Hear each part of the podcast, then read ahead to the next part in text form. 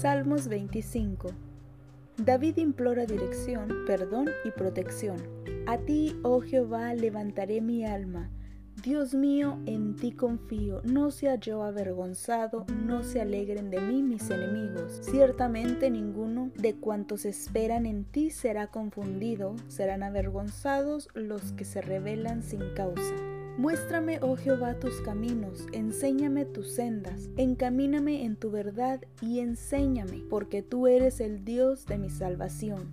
En ti he esperado todo el día. Acuérdate, oh Jehová, de tus piedades y de tus misericordias, que son perpetuas. De los pecados de mi juventud y de mis rebeliones no te acuerdes Conforme a tu misericordia, acuérdate de mí, por tu bondad, oh Jehová. Bueno y recto es Jehová, por tanto, Él enseñará a los pecadores el camino, encaminará a los humildes por el juicio y enseñará a los mansos su carrera. Todas las sendas de Jehová son misericordia y verdad para los que guardan su pacto y su testimonio.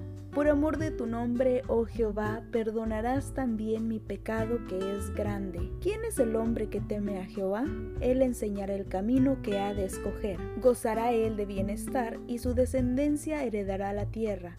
La comunión íntima de Jehová es con los que le temen, y a ellos hará conocer su pacto. Mis ojos están siempre hacia Jehová porque Él sacará mis pies de la red.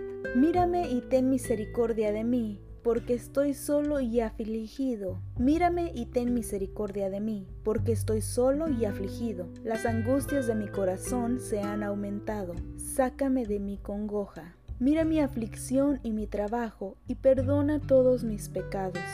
Mira mis enemigos, cómo se han multiplicado y con odio violento me aborrecen. Guarda mi alma y líbrame no sea yo avergonzado, porque en ti confié. Integridad y rectitud me guarden, porque en ti he estado. Redime, oh Dios, a Israel de todas sus angustias.